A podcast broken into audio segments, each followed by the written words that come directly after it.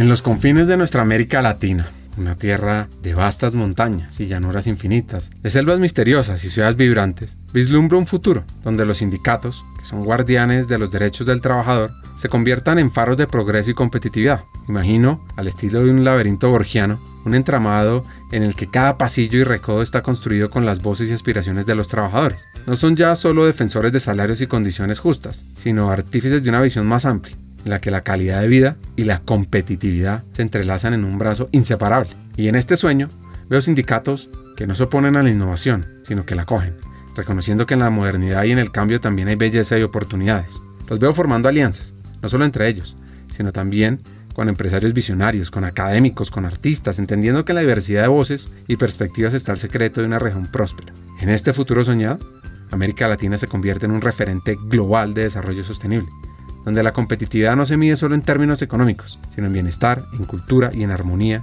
con la naturaleza. Y al final de este laberinto de posibilidades, como en las mejores historias de Jorge Luis Borges, quizá descubramos que el sindicato, este actor antes percibido como resistente al cambio, fue en realidad el hilo conductor que nos llevó paso a paso hacia ese futuro anhelado. Futuro en el que los latinos, con orgullo y determinación, construimos juntos una región próspera, competitiva, justa y vibrante. Bienvenidos a Hackers del Talento, el podcast que busca cambiar el juego por lo humano. Creemos en una América Latina más competitiva, inclusiva, equitativa, próspera, donde las personas sean el centro del mundo laboral. Nos motiva el talento como motor de cambio y por eso estamos aquí, para ser la fuente de inspiración, unión, colaboración, aprendizaje, debate y acción para la comunidad interesada en talento. A través de historias, reflexiones, conversaciones con CEOs, líderes de talento humano, pensadores, y actores de cambio, te vamos a ofrecer hacks para evolucionar como persona, como líder y potenciar tu empresa. Te invitamos a sumergirte en conversaciones profundas, significativas, que te harán pensar, que te inspirarán y que te harán dar ganas de tomar acción para cambiar el juego por lo humano. Únete a nosotros en este viaje para hackear el talento y juntos aumentar la competitividad de América Latina por un futuro más justo y próspero.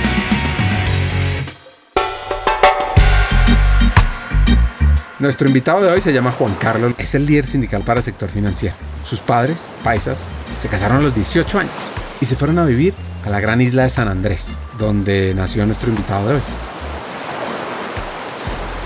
a mi papá le ofrecieron inicialmente ser administrador de un almacén que era el distribuidor de lapiceros Parker y le ofrecieron ese trabajo y, y él arrancó con, con mi mamá para allá. Después de eso montaron ya su propio negocio.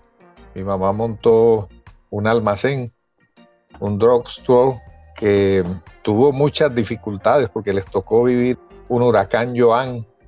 En esa época no había seguros ni nada de eso y había acabado inclusive de llegar una mercancía de, de Miami que habían importado y eso se perdió todo en ese huracán.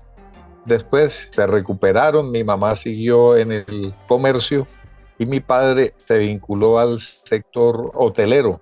Fue gerente de, un hotel que se llamaba Malibú, allá en la isla de San Andrés. Un muy buen hotel.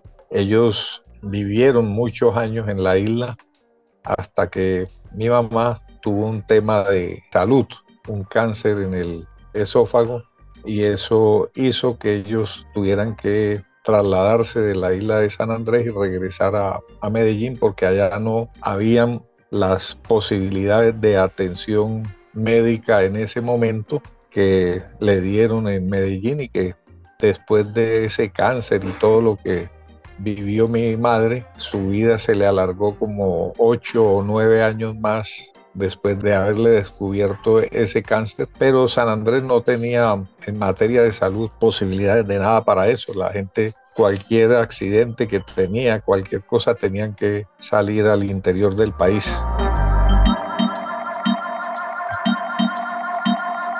La salud en la isla en esa época no era muy buena. Atención a esto. E inclusive mi papá también allá recién llegado sufrió un un accidente en, moto, no, pues eso hace más de 50 años. Y enseguida tuvieron que traérselo para Medellín, era una hubo fractura de clavícula, ni eso en esa época casi que había buena atención para eso. Si hoy hay problemas allá, hay dificultades, digamos, allá no hay para hacer diálisis, todo eso renal, no hay equipos, la gente que tiene ese problema tiene que trasladarse a otras ciudades, Barranquilla, Medellín, Bogotá. Cuando la gente tiene cáncer, allá no hay posibilidades de quimioterapia, sino que tienen que trasladar la gente para acá al interior del país. Complicada la situación. Entonces ellos ya se, les tocó venirse. Yo me quedé allá unos años más. Mi primaria en un colegio de, de monjas, la Sagrada Familia.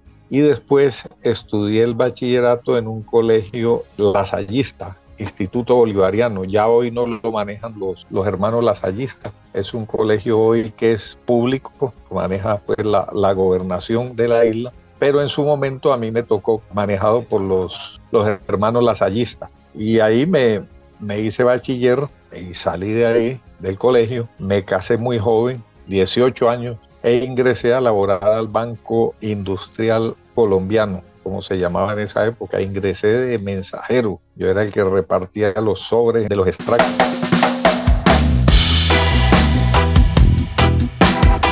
Antes de conocer ese crecimiento en el mundo financiero, donde arrancó, es fascinante descubrir su infancia en la isla donde podía dormir con las ventanas abiertas. Había seguridad por todos lados. Y fue interesante conocer que fue guía turístico del equipo de millonarios cuando fueron a San Andrés. No, fue una infancia maravillosa. Tuvo momentos diferentes y muchas lecciones de vida y te voy a contar algunas cosas. Bueno, nosotros vivíamos en un barrio que se llama Saribey. Es el mejor barrio que hay allá de mayor estrato, donde vivíamos nuestros padres, todos los comerciantes de la isla, tanto colombianos como árabes y, libaneses, a los que llaman aquí turcos. Esas eran nuestras amistades.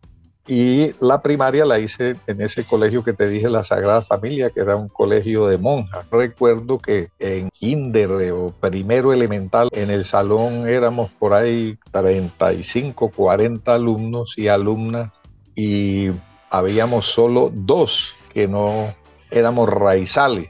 Era Bachir el Neser, un hijo de un libanés, almacén el tío, me acuerdo, y yo. A raíz de eso, tanto Bachir como yo aprendimos a hablar el dialecto de la isla, el creol. Nosotros somos cuatro hermanos, tres hombres y una mujer. El único que aprendió a hablar bien el, el creol fui yo porque aparte de, esa relación ahí en el colegio, eh, yo me iba para las fiestas a, los barrios raizales, La Loma, a San Luis, y aprendí mucho de la cultura nativa. Y mis hermanos sí se quedaban en las, en las fiestas en Saribey con, como se dice por ahí, con la highlight de la isla. Y a mí, yo me iba a para esos otros barrios.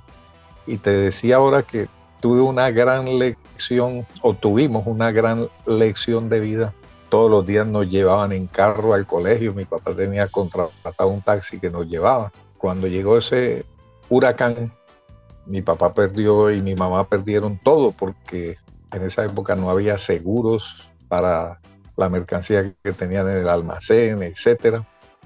Nos quedamos hasta sin casa y tuvimos una señora que nos cuidaba a nosotros desde pequeños allá, que se llamaba Claudina, barranquillera nos ponía todo el día a escuchar telenovelas y, y vallenatos. También por eso me gusta bastante el vallenato. Cuando quedamos sin, sin casa, los dueños de un restaurante famoso que hubo allá, la Fonda Antioqueña, que eran muy amigos de mis padres, les dijeron, bueno, nosotros les podemos a ustedes ofrecer aquí una habitación para, para ustedes dos y la niña, que era la hija menor, los tres, y los otros tres hijos, si no había donde acomodarlo. A Claudina, cuando laboró durante el tiempo que trabajaba con nosotros, mi papá siempre le inculcaba a Claudina que consiguiese una casita, ella consiguió un terreno, empezó a construir su casa, mi papá le ayudó mucho en un barrio de acción comunal que se llama el barrio obrero. Allá fuimos a vivir nosotros a la casa de Claudina, la que nos cuidó. Ella nos acogió un tiempo y el primer día que íbamos a estudiar otra vez al colegio, un lunes, a mí no se me olvida, salimos caminando de la casa de Claudina para el colegio y la gente toda nos miraba a los tres, bueno, y estos que vivían en Saribey, que los llevaban en carro y ahora vienen caminando, pues nos tocó vivir en la casa de Claudina y eso es lo que te decía, una lección de vida que uno hoy puede estar muy bien y mañana no sabe cómo estará, las vueltas que da la vida. Afortunadamente después mi papá se, se recuperó y fue una de mis mayores satisfacciones en la vida cuando volvimos a Saribey, porque esa fue una, promesa cuando pasó el huracán Joan, ese huracán se llevaba hoy. Mi papá nos dijo, yo les prometo que voy a hacer una casa allá en Saribey. Compró el terreno y nos llevaba cada ocho, cada 15 días, miren ya cómo va la casa, miren esto, miren lo otro. Y afortunadamente terminó la casa y fue uno de los días también más felices de mi infancia cuando nos mudamos otra vez y otra vez se reúne el grupo familiar que estuvimos más de un año, unos viviendo en una parte y otros viviendo en, otra parte, pues alejados de mi papá y mi mamá, nos, nos encontrábamos los, los fines de semana. Y bueno, la isla es tan pequeña, pero no, no convivíamos juntos por ese tiempo a raíz de lo que sucedió en, el huracán. Hizo grandes eh, destrozos y dentro de esos los que vivimos nosotros, tanto en el almacén de mis padres como la casa y todo.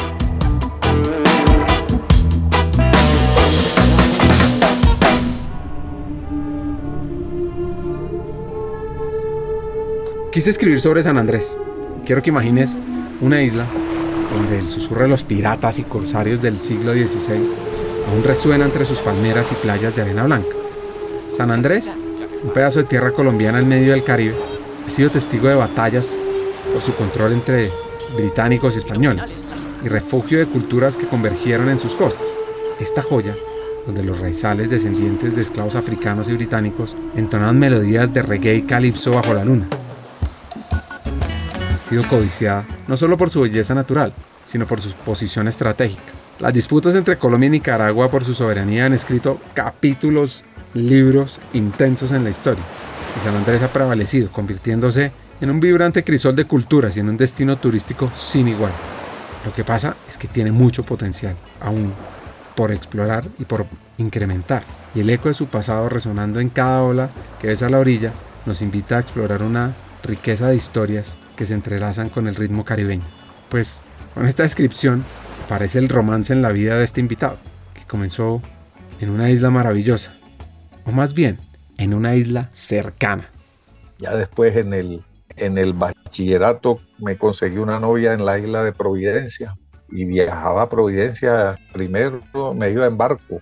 Cada mes, un viernes salía del colegio y arrancaba para el muelle eran barcos de carga, los barcos que llevaban la gaseosa, la cerveza y la comida de San Andrés a Providencia. En esa época esos barcos, como iban tan cargados, mi papá hablaba con el capitán Oreste Howard, que fue uno de los barcos que ya se hundieron una vez en un diciembre, y hablaba con Orestes para que me llevara. El hombre me llevaba, eso se demoraba 12 horas ese, viaje de San Andrés a, a Providencia y allá estaba en el muelle Margarita esperándome al novio y mi papá a veces me daba el tiquete de regreso en una aerolínea que había que cubría esa ruta que era de Medellín, que se llamaba Cenica, Sedna y Castro. El dueño era Jaime Castro, se volvió muy amigo de mi papá. Y bueno, eso más o menos de la infancia. Mi mamá los fines de semana nos llevaba al almacén, ya el nuevo almacén después del huracán que lo tenía frente al mar, por donde queda el Hotel Casablanca. Nos llevaba sábados y domingos para allá, para el almacén, y desde las 9 de la mañana que abría el almacén, nosotros estábamos, era ahí en el, en el mar, en la playa, nadábamos hasta Yoniquí, sacábamos erizos, los pelábamos los erizos, se los vendíamos a los turistas, a los gringos, eh, y pasábamos todo el día ahí tirando playa y nadando y fregando la vida, pescando también. Más o menos en términos generales esa fue una infancia eh, maravillosa. ¿Se acuerdan que entró a trabajar al Banco de Colombia como mensajero? Pues a los dos meses sucedió esto. En el colegio yo participaba mucho en concursos de oratoria. Me gustaba mucho la oratoria, me gusta mucho la, la política y cuando ingreso al banco veo la posibilidad y encuentro que en el banco existía un sindicato y de una a los dos meses ingresé al sindicato, a los tres meses me nombran presidente allá en la isla de, del sindicato del Banco Industrial.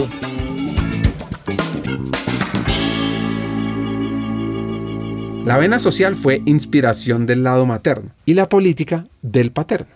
No, desde la infancia, digamos, yo traía como una vena social, de hacer cosas en favor de la gente. Te cuento una anécdota de mi mamá que tiene que ver con lo que hablábamos de salud.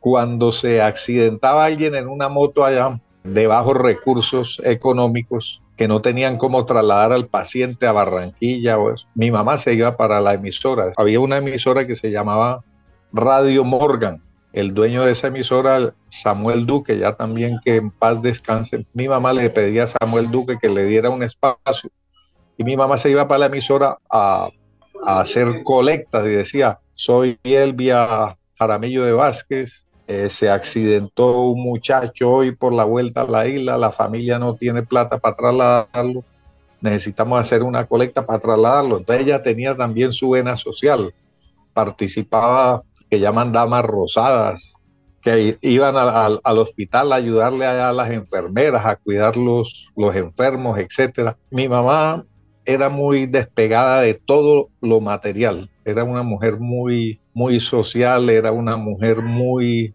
dada a la gente.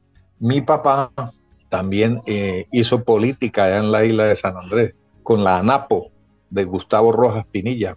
Yo me acuerdo que cuando le robaron Dicen pues que le robaron las elecciones a, Rojas Pinilla cuando quedó de presidente Misael Pastrana Borrero. Eso hubo una revuelta en la isla que iban a, quemar la intendencia y mi papá era uno de los que estaba ya liderando eso. Él fue concejal allá en, la isla de San Andrés, entonces siempre tenía esa vena de, buscar algún espacio que, se diera posibilidad de ayudarle a la gente. Y cuando yo entro al, al banco allá en la isla, veo que hay esa posibilidad que existe un sindicato y ingreso. Yo de una que llegué al banco, ingreso al sindicato y cuando los compañeros me escuchan los discursos, los planteamientos, pues yo en esa época hablaba, imagínense, de la reforma agraria, leía mucho eh, de política y vengo a una asamblea en La Ceja y me escuchan un discurso me dicen, no, usted está es para grandes cosas, usted no se puede quedar en esa isla. Y a la asamblea siguiente me eligen presidente nacional del sindicato del Banco Industrial Colombiano y ya me tocaba venirme a vivir a Medellín, que era la sede del Banco Industrial Colombiano y la sede principal del sindicato. Y ahí es cuando entonces quedo de presidente nacional y el banco me, me traslada para la ciudad de Medellín, donde vivo actualmente. Vivo en Envigado. Desde la cálida tierra del Caribe hasta las montañas andinas, la historia del sindicalismo en Colombia ha sido una combinación entre el trabajo y el capital, entre la esperanza y la resistencia. Imagínense que a finales del siglo XIX, inspirados por las ideas de justicia social que soplaban desde Europa, los primeros movimientos obreros comenzaron a surgir, ahogando por condiciones laborales mucho más dignas. Y en eso, en 1928, llega un momento crítico y triste, la masacre de las bananeras que fue un punto de inflexión. La respuesta violenta al clamor de los trabajadores resonó en todo el país, dejó una profunda cicatriz en nuestra memoria colectiva, y a pesar de los desafíos, en la década de los 50 surgió la Central Unitaria de Trabajadores, la CUT, consolidando así el movimiento sindical. Y con esta descripción una de las preguntas tiene uno que hacerle a Juan es qué significa ser sindicalista, cómo se vive esa relación con la empresa. Y atención a la cantidad de anécdotas que vienen a continuación. Bueno, muy, muy importante esa, esa pregunta, porque esto es, esto es una historia también para mí fascinante, con sus altos y bajos, porque ha sido todo un proceso. Cuando yo ingreso al, al sindicato, había un momento coyuntural de confrontación en esa época de sindicato del Banco Industrial Colombiano que se llamaba Asociación de Empleados del Banco Industrial Colombiano, ADEVIC.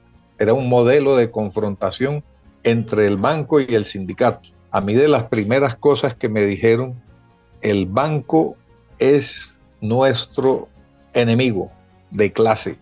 Nosotros como sindicato somos una correa de transmisión del socialismo. Bueno, yo tenía 19 años y yo era rebelde. En mi casa allá en la isla cogía la emisora del Frente Farabundo Martí para la Liberación Nacional del Salvador, cuando no se habían tomado el poder, y los escuchaba. Cogía la emisora del Frente Sandinista de Nicaragua, era más fácil coger esas emisoras ahí cerquita que las emisoras de acá de Colombia. Yo tenía mis ideales también revolucionarios como tal, porque que escuchaba desde pequeño esas emisoras y escuchaba todo lo que se, se vivía en esos países en momentos de revolución, el Frente Farabundo Martí y el Frente Sandinista, cuando Daniel Ortega no era lo que es hoy. Escuchaba a Joaquín Villalobos del Frente Farabundo Martí, bueno, toda, toda la gente. Cuando entro al banco en ese modelo de confrontación, también entre a ser parte de esa confrontación. Entonces yo veía injusticias por parte del, banco en muchas cosas, cuando uno veía grandes utilidades del banco en esa época, pero unas jornadas laborales larguísimas. A mí a veces me tocó en, en, la isla de San Andrés jornadas hasta de 12 y 13 horas y a nosotros no nos pagaban horas extras en esa época ni nada de eso. Se dio un momento, una coyuntura de, confrontación de la cual yo hice parte. Y llegó un momento en esa época, en 1980, que el banco en su comité de presidencia definió dentro de una de sus estrategias acabar el sindicato, por lo mismo que se estaba presentando, porque ellos veían que en los pliegos de peticiones y en las negociaciones de convenciones colectivas, pues nosotros estábamos conquistando derechos que para ellos representaban en unos casos coadministración, en otros casos mayores egresos en términos económicos y definió el comité de presidencia en una de sus estrategias acabar el sindicato. ¿Y cómo, cómo definió acabar el sindicato? Primero, acrecentar el modelo de confrontación. ¿Y cómo lo acrecentó? Cualquier actividad que nosotros hacíamos en esa época, la respuesta del banco era policial o militar. Yo entraba a una sucursal a echar un discurso, a denunciar alguna situación en materia de las relaciones laborales, el banco la convertía en un hecho policial o un hecho militar y nos enviaba la policía, nos enviaba el ejército. Y en esa época el banco tenía a su favor que el director de la policía, en esa época, en 1980, era el general Víctor Delgado Mayarino y un vicepresidente era el doctor Andrés Delgado Mayarino, hermano de, del general Víctor Delgado Mayarino. Entonces el banco manejaba eso también por las altas esferas. Se inició toda una arremetida del banco, aparte de esta policial y militar, de sanciones a toda la dirigencia sindical. Yo estuve sancionado casi 1.300 días. Nosotros ingresábamos a una sucursal a hacer alguna denuncia, echar un discurso y aparte de, de la visita policial o militar, el banco nos sancionaba Volvíamos después a denunciar que el banco nos sancionaba un día y nos clavaba otra sanción de 15 días. lo denunciábamos en un discurso que nos, había sancionado 15 días, nos sancionaba 30 días más. Y ahí llegamos a acumular muchos compañeros directivos sindicales mil y pico días de sanciones. Entonces nos convocaron a todos los presidentes de las seccionales a nivel nacional. Yo en esa época era el presidente de la DIC en, San Andrés a una reunión en Medellín. En esa época el presidente del sindicato, compañero Jimmy Abdala, nos dice, el banco definió acabarnos. Miren las sanciones que tenemos, miren las acciones que está haciendo el banco. Hay dos posibilidades. Una, que defendamos la sostenibilidad de nuestra organización sindical. O la otra, que dejemos que nos acaben y quedémonos de brazos cruzados. Era una época donde el sindicalismo estaba en su apogeo, la década de los 70 y 80, un sindicalismo revolucionario, si se puede decir, un sindicalismo que peleamos en su momento. Se dieron entonces varias propuestas. En esos días había pasado lo de la toma de la embajada de la República Dominicana por parte del M-19. Y dentro de los análisis que nosotros hacíamos en nuestro debate interno, veíamos que una de las debilidades que tenía el banco para nosotros y que afectaba mucho al banco, tocarle la imagen, tocarle la imagen al banco. Ese ha sido, digamos, histórico en la cultura de este banco, cuidar mucho su imagen. Decíamos, bueno, eh, entonces vamos a mostrar que este banco no es como se muestra. Nosotros eh, en su momento decíamos luz de la calle, oscuridad de la casa. El banco hablaba cosas bonitas por fuera, pero adentro era un infierno, era otra cosa, no había buen clima laboral, no había buenas relaciones. Te contaba que se había dado la toma de la Embajada de República Dominicana por parte de la emigración, había gente que decía, no, tomémonos una embajada para que los medios de comunicación digan, algo está pasando en el Banco Industrial Colombiano. Bueno, surgieron miles, entonces que tomémonos la Embajada de España. En últimas definimos la toma de la presidencia del banco, una toma pacífica. Efectivamente se hizo la toma, no de la presidencia. Fuimos a la presidencia y el presidente se nos voló el doctor Javier Gómez Restrepo era el presidente del Banco Industrial Colombiano en esa época, entonces nos metimos en la vicepresidencia de Relaciones Humanas, se llamaba en esa época, hoy es Talento y Cultura, la que es el vicepresidente Enrique González Bach. En esa época era vicepresidencia de Relaciones Humanas, el vicepresidente era César Zuluaga Díaz. Eso fue el 19 de junio de 1985, fecha inolvidable. Entonces, ingresamos a la vicepresidencia, 21 compañeros, entre esos tres mujeres, se hizo pues todo un operativo estilo película, estilo toma de embajada de República Dominicana con, los planos de la oficina, con comité de prensa externo, comité de, de alimentación. Fue todo muy bien organizado. Ingresamos a las 9 de la mañana a la oficina del doctor Zuluaga le presentamos un pliego de peticiones. El hombre todo asustado mandó llamar al jefe personal, Rodrigo Velilla. Llegó una funcionaria del Ministerio del Trabajo a mediar y nosotros seguíamos ahí a las 4 de la tarde más o menos. Sentimos las botas militares. Llegaron, nos sacaron de allá. Nosotros no teníamos ni un corta uñas, era una toma pacífica, pero nos sacaron. Antes de eso, como esas oficinas quedaban en la sede principal del banco, Dirección General en Medellín, el banco también hizo todo bien hecho, desocupó el edificio, mandó todos los trabajadores para sus casas a mediodía, inclusive los de la sucursal, que era la, sucursal principal, Carabobo, para que no vieran el momento en que a nosotros nos desalojaban.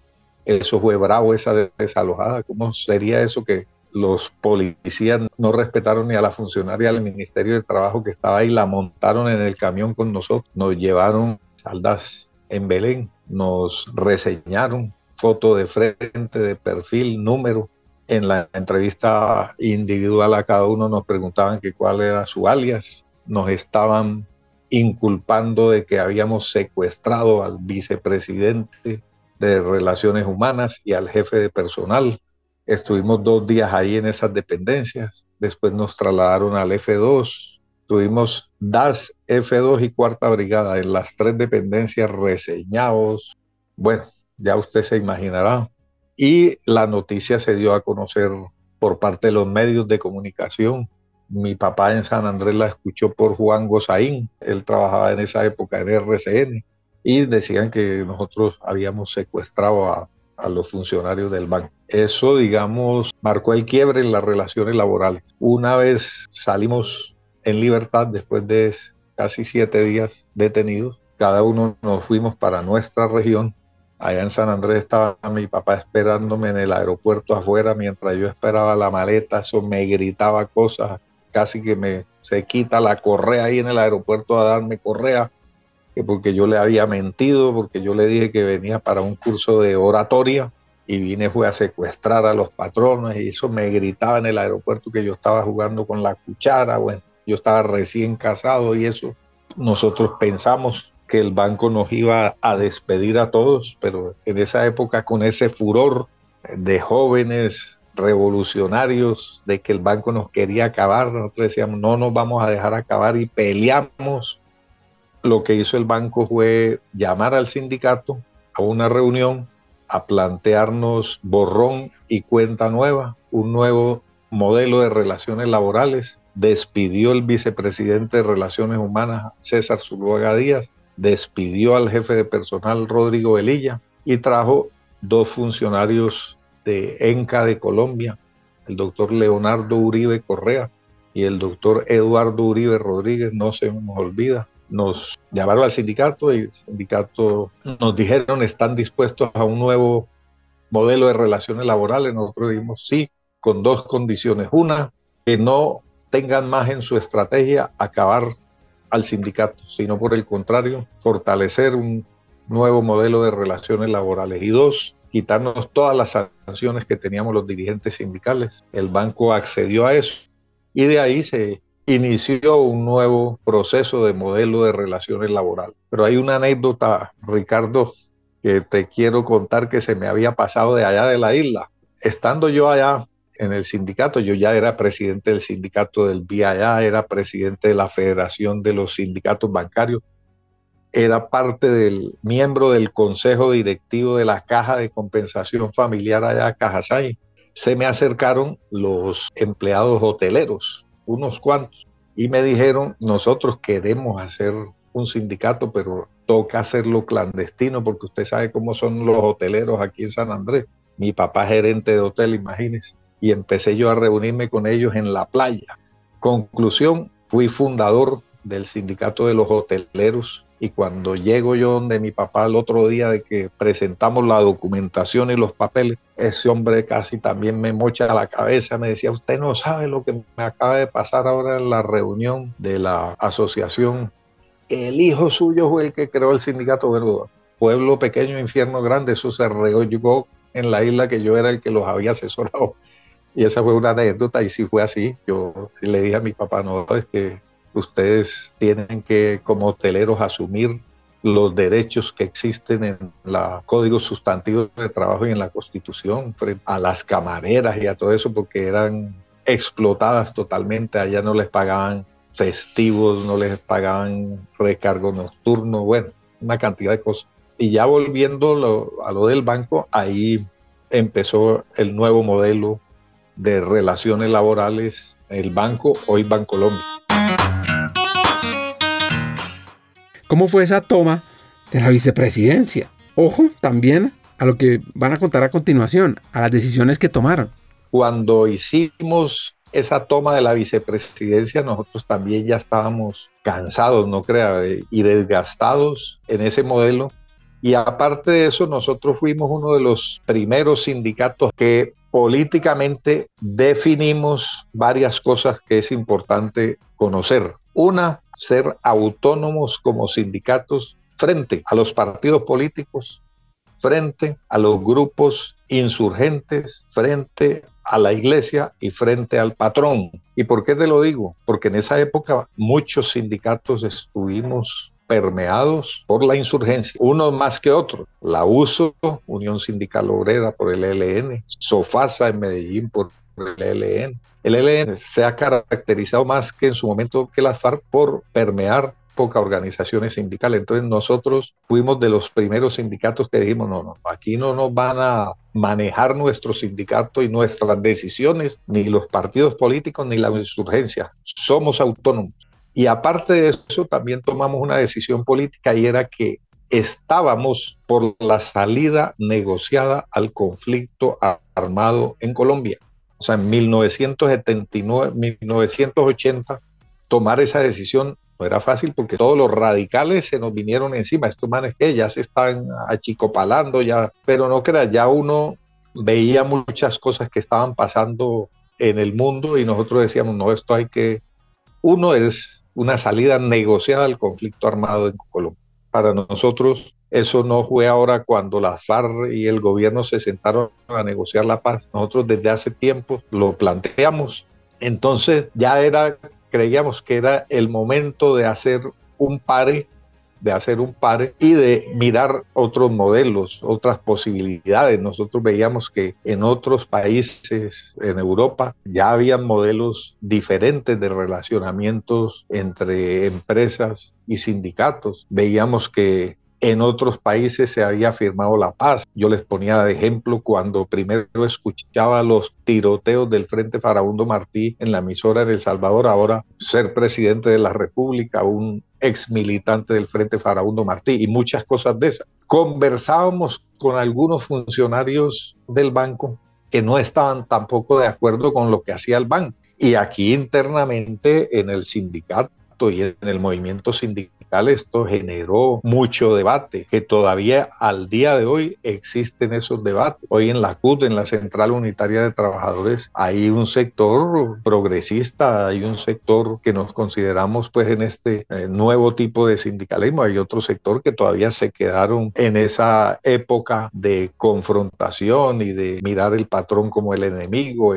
Y lo hicimos por convicción de acuerdo a cómo el mundo también iba cambiando, porque uno no puede estar en un estadio mirando cómo van cambiando las cosas y uno se queda igual, uno también tiene que cambiar. Entonces empezamos a cambiar, no creas. Nos tocó cambiar el discurso. Nosotros en nuestros discursos primero que hablábamos de la lucha de clases, Lenin, de Marx, etcétera, pues el primer libro que me pusieron a mí a leer antes de ir a una asamblea fue El Capital de Marx leas este libro y échese un discurso de, sobre lo que más le, le gustó del libro, eh, cosas así. Uno también veía dentro de la empresa el perfil de los trabajadores ya que iban ingresando, era otro perfil ya diferente, porque el banco también en su proceso de selección de personal ya contrataba gente de la Universidad de Antioquia, de la Universidad Nacional, sino otro tipo de perfil de gente, ya no eh, buscaba gente que viviera en, barrios marginales, otro tipo de estrato, entonces ya era otro perfil, si tú ibas con ese discurso no te paraban bolas como en años anteriores. Entonces se fue desgastando también ese modelo de parte y parte, pues uno, la primera decisión que fue inesperada para nosotros, la salida de ese vicepresidente y de ese jefe de personal, nosotros no lo esperábamos. Nosotros esperábamos, era una retaliación más dura hacia nosotros. El objetivo sí era buscar un acuerdo con el banco, pero como se venían dando las cosas, nosotros no veíamos al banco en que tomara esa decisión. Y fue una decisión que tomó internamente, que nosotros valoramos y que yo inclusive he tenido la oportunidad de hablar con algunos funcionarios de esa época que todavía están vivos. Hasta hace poco tuve la oportunidad de hablar antes de su muerte con el presidente de esa época del banco, con el doctor Javier Gómez. Nos acordábamos de todas esas anécdotas, tantas es que hay muchas, muchas que todavía no tendríamos tiempo aquí para contarte de lo que fue todo este proceso. Pero hoy inclusive a mí me preguntan que yo cuando voy a foros y muchos espacios y debates que damos todavía, porque todavía, por ejemplo, aquí en mi sindicato, en la CUT, como te decía, todavía hay sectores radicales, radicales que nos llaman a nosotros rosaditos, socialdemócratas, etcétera. Me dicen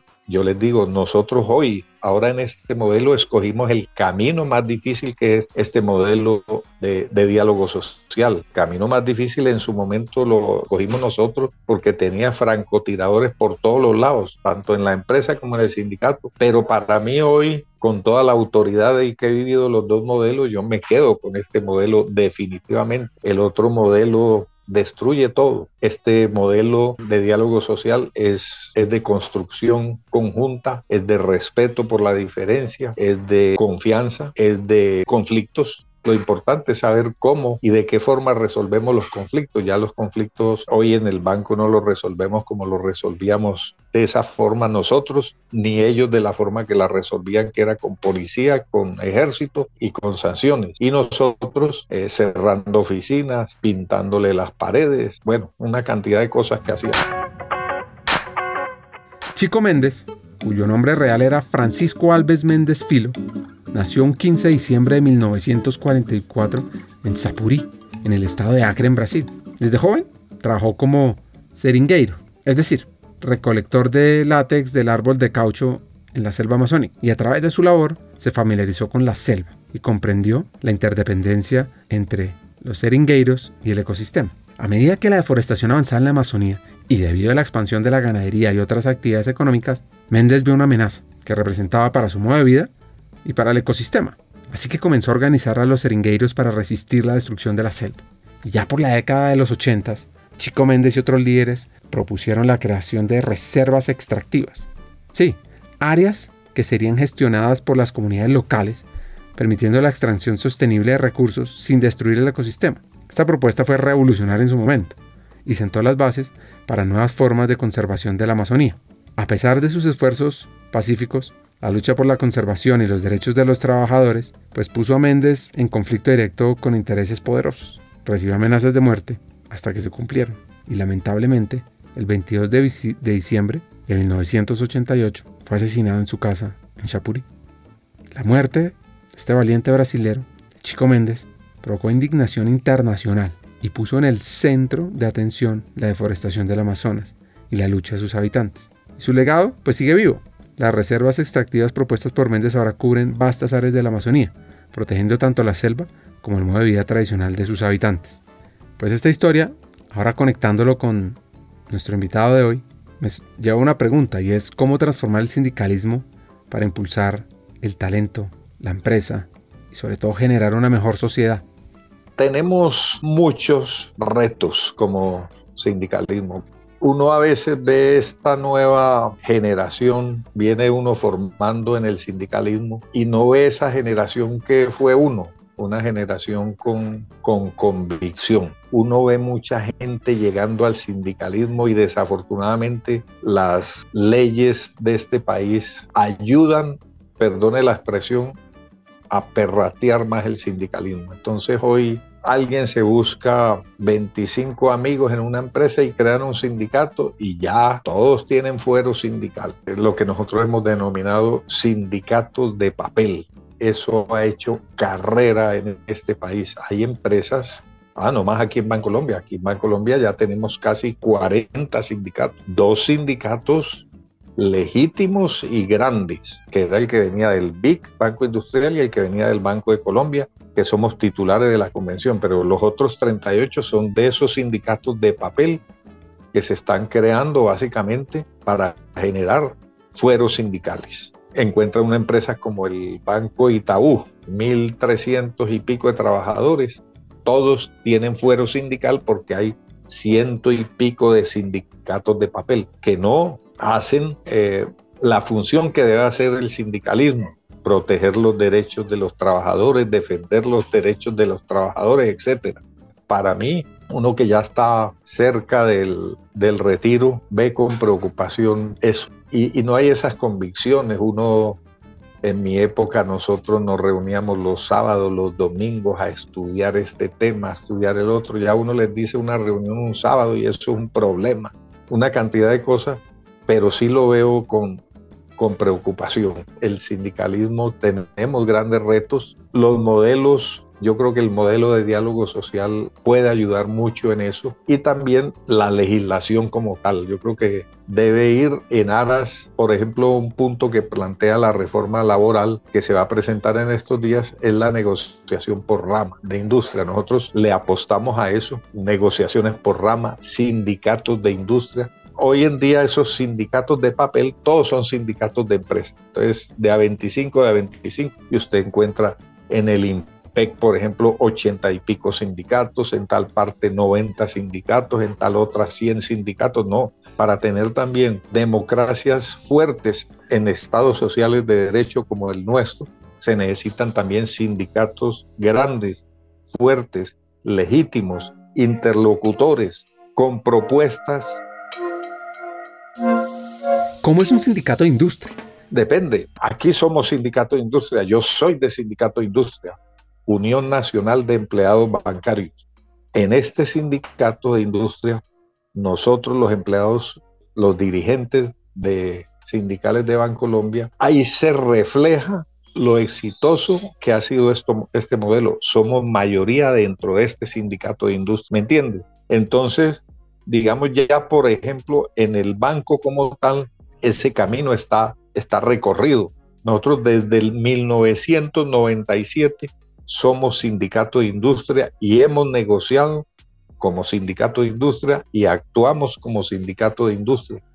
Y aquí vienen a nuestras reuniones, vienen a nuestras negociaciones dirigentes sindicales de este sindicato de industria, pero de otros bancos. Te pongo un ejemplo, Banco Popular que han sido radicales, como se dice por ahí, bochinchosos y eso, y se quedan aterrados y fascinados nuestros compañeros de la UNED con este modelo de relacionamiento con el banco y de construcción conjunta con el banco. Y vuelvo y te reitero, siempre van a existir conflictos. La clave es cómo resolvemos los conflictos. Aquí todavía nosotros le hacemos mítines. Yo voy allá a la vicepresidencia de gestión de talento y cultura donde está Enrique González Bachi y me echo mis discursos haciendo denuncias, porque el diálogo social nosotros lo concebimos no renunciando a nuestro papel de sindicato que tiene que hacer denuncias cuando las tenga que hacer, eso sí, denuncias argumentadas, movilizaciones no violentas, pero hay muchas empresas que desde talento humano, gestión humana, como lo llamen en cada empresa, pues no les gustará mucho el modelo de sindicato de industria, pero en otros países ha sido exitoso. Por ejemplo, en Argentina, en Brasil y en Uruguay, para hablar aquí de, estos países de América, solo existe un sindicato del sector financiero. Por ejemplo, la bancaria en Argentina son casi 100 mil afiliados, solo un solo sindicato y negocia para todos los bancos. Hagamos una pausa. Como sabes, en Hackers del Talento estamos en una misión, cambiar el mundo laboral por uno más humano, inclusivo, próspero y competitivo. No lo podemos hacer solos, para nada. Necesitamos tu ayuda. Te invitamos a compartir este episodio con una persona, con alguien que quieras, con alguien que sientas que puede aprender, que puede evolucionar con los hacks que compartimos en este episodio, porque juntos vamos a inspirar a más talentos a sumarse a este movimiento de humanizar América Latina. Y si quieres unirte, si quieres profundizar y estar a la vanguardia, suscríbete al podcast, síguenos en LinkedIn para recibir noticias diarias, suscríbete en nuestra página hackersdeltalento.com al newsletter Cartas al Talento. Y no te pierdas la oportunidad de marcar la diferencia en este mundo laboral y así transformar la vida de millones de personas. Porque juntos podemos hacer lo posible. Nosotros ya estamos aquí, dando el primer paso. ¿Y tú? ¿Te unes a nuestra misión de cambiar el mundo laboral por uno más humano? Hagámoslo juntos. Sigamos con el episodio. Una de las preguntas con estos sindicatos es qué pasa si asumen tanto poder, como puede pasar en Argentina, donde diferentes sindicatos de sectores de transporte o de agro frenan un país eso puede suceder. Digamos, en la Argentina el presidente de allá de la bancaria es, diputado también. Son como tres o cuatro. Nosotros también algún día aspiramos, porque es que nuestra, nuestras acciones, nosotros siempre lo hemos dicho, son acciones políticas también. Negociar una convención colectiva de trabajo con Bancolombia, eso es, eso es político. Y, y el relacionamiento inclusive así sea de temas meramente gremiales, se va convirtiendo en una negociación política como tal también. Pero obviamente lo que tú planteas, sí, pueden haber temores por el poder que puede generar en algún momento, etc. Quiero que oigan a continuación esa relación entre el banco y el sindicato. Sí, es un tema súper complejo, pero es una realidad. Nuestro sindicato y el banco fuimos uno de los pioneros en Colombia. Si bien es cierto, en la pandemia y la pandemia generó una dinámica más acelerada hacia esas nuevas formas de trabajo, teletrabajo, trabajo en casa, bueno, todas estas nuevas formas. En el banco ya se, se habían dado pasos hacia esas nuevas formas de trabajo. La primera fue el teletrabajo y en ese sentido nosotros como sindicato con el banco, porque no lo pudimos hacer tan anticipadamente en otros bancos porque no, no, no quisieron los bancos y no quiso el sindicato. Aquí se dio que ambas partes coincidiéramos en que esa realidad se iba a venir sin pensar en su momento que iba a llegar la, la pandemia del COVID. Y empezamos a trabajar conjuntamente como tres años antes de la pandemia, en la convención colectiva, una regulación de algunas normas frente al teletrabajo. Entonces, por ejemplo, que quedara establecido en la convención colectiva que si un jefe le iba a hacer visita domiciliaria al trabajador, le avisara con unos días de anticipación y que no se le presentara de la noche a la mañana ya. Que el pago de los servicios públicos, el banco asumiera un auxilio. Nos anticipamos a empezar a hacer una regulación de esas nuevas formas de trabajo. No era decir, no, no estamos de acuerdo con eso porque esto tal cosa, tal otra. No, bueno, listo, es una realidad. Miremos cómo la incluimos dentro de la convención colectiva y vamos haciéndole una regulación a, la, las nuevas formas de trabajo, porque ahí hay algunas normas generales que expidió el gobierno en medio de la pandemia, pero nosotros ya habíamos avanzado en eso y seguimos avanzando en eso. Eh, Bancolombia ha trabajado el tema con nosotros, ha sido una construcción conjunta en la que hoy los empleados están muy contentos de lo que hemos hecho hasta el día de hoy. Afortunadamente, al banco no le ha tocado tomar medidas drásticas como han tomado otras empresas y no sabemos hasta cuándo vaya a durar eso. Drásticas de que tenga que haber recorte de personal por todas estas nuevas herramientas y formas de trabajo. Y creíamos que después de la pandemia iba a mermar mucho la afluencia de público a las sucursales. Resulta que eso ha venido creciendo otra vez, pudiera decir dramáticamente, por el contrario, se incrementó y se ha venido incrementando. Pero también vimos, entonces en su momento el banco nos dijo, hombre, tenemos un problema, va a haber que salir de personal en las áreas de caja porque ha disminuido, eso fue en medio de la pandemia, ha disminuido la afluencia de público. Dijimos, bueno, demos una espera, pero mientras tanto, pasemos entonces unas funciones de unas áreas comerciales al área de caja. Entonces, a los cajeros se le dieron otras funciones. El cajero hace años solamente recibía plata y pagaba. Ya hoy los cajeros tienen otra función. Pero entonces hemos construido lo que conjuntamente para mantener el empleo. Para nosotros lo más importante es mantener el empleo de la gente. Inclusive con el banco hemos trabajado temas de recapacitar la gente, pero lo más importante para nosotros es mantener el empleo, pero si es complejo y no sabemos hasta cuándo puede llegar un día que el banco nos diga, vea, nosotros tenemos que salir de tanta gente.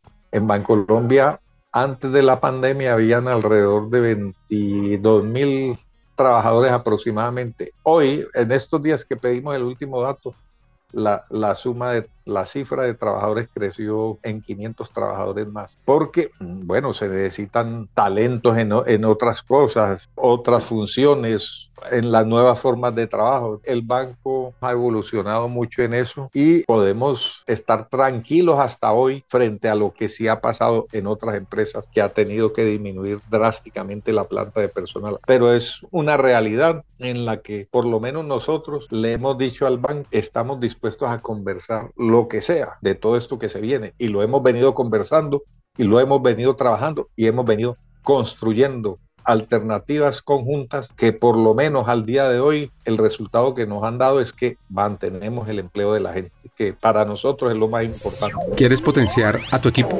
a ti, evolucionar hacia un nivel de desarrollo fuera de serie? Excelente, te tengo noticias. Hemos diseñado un programa de formación pionero en la región con el propósito de equiparte con las habilidades, conocimientos y herramientas esenciales de talento humano para evolucionar en tu rol de liderazgo te quiero presentar nuestro nuevo programa de formación, Talento Humano para Todos. Programa online en vivo, único en su tipo, creado para líderes de todas las áreas de las compañías de América Latina, aquellas personas dispuestas a romper moldes y potenciar su liderazgo humano. Ahora, seguro te preguntarás, ¿por qué Talento Humano para Todos es la elección perfecta para mí? Pues mira, vienen cuatro razones. Uno, aprenderás de la mano de los hackers del talento, destacados vicepresidentes de talento humano que están liderando la transformación en sus organizaciones en América Latina, quienes te compartirán las mejores herramientas para potenciarte a ti, a tu equipo y a tu compañía. 2. Te integrarás a una comunidad de estudiantes, de líderes visionarios, personas que como tú están decididas a marcar diferencias significativas en sus equipos usando las mejores prácticas y herramientas de talento humano, porque es que talento humano no es un área, talento humano es de todos. 3. Nuestro contenido te va a dar una ventaja competitiva. Vas a aprender temas como la importancia estratégica de talento humano, cómo atraer y desarrollar el mejor talento, cómo crear modelos de compensación atractivos, sobre el poder de la cultura organizacional, change management, aspectos legales del mundo laboral, los desafíos del futuro del trabajo, la experiencia del empleado, el liderazgo transformador y también cómo gestionar la diversidad, la equidad y la inclusión. Y cuarto, por cierto, vivirás un aprendizaje interactivo, dinámico, con sesiones además de coaching entre pares, debates, desafíos y además podrás profundizar en tu aprendizaje al tener acceso a miles de contenidos asincrónicos para aprender a tu propio ritmo. Así que, ¿estás listo? ¿Estás lista para hacer esa chispa que impulse el cambio en ti, en tu equipo, en el mundo laboral de América Latina? Únete a Talento Humano para Todos. Comienza tu viaje hacia el liderazgo transformador. Es muy fácil. Regístrate ya en www.hackersdeltalento.com. Buscas Talento Humano para Todos. Te inscribes y arrancas a aprender. Eso sí, solo te digo, los cupos son limitados. Así que no esperes más. Tu equipo y América Latina te necesitan ahora más que nunca, porque talento humano no es la responsabilidad de un área, es de toda una compañía. Y tú como líder vas a aprender cómo potenciarlo. Sigamos con el episodio. Antes de cerrar el episodio, un par de consejos. El consejo que le doy a mis compañeros es que tengan convicción, que estén aquí como dirigentes sindicales queriendo desarrollar una labor en favor de la gente. No que estén aquí por un fuero sindical ni nada de eso, que tengan convicción por lo que hacen. Ese es el consejo que les doy a la gente. Y el mejor consejo que he recibido es de un compañero directivo sindical. Lealtad, ser leal con sus superiores, lealtad con sus compañeros, lealtad con su familia, lealtad con la sociedad. Concluir que soy un convencido que el modelo de diálogo social es el camino a seguir, no solo en el sindicalismo, sino para toda la, sociedad, el diálogo, con las diferencias que tengamos, con los conflictos que tengamos, etcétera. Sentémonos, escuchémonos, conversemos y propongamos. Yo creo que escuchándonos, conversando, podemos construir muchas cosas para la sociedad, para este país que tanto lo, lo necesita. Conversar con Juan Carlos le permite a uno recorrer la historia, evolución y futuro del sindicalismo. Y acá vienen mis tres hacks. El primero, debemos cultivar esa vena social en las nuevas generaciones para crear un mejor mundo. Y nunca sobra, más bien, es clave aprender de oratoria.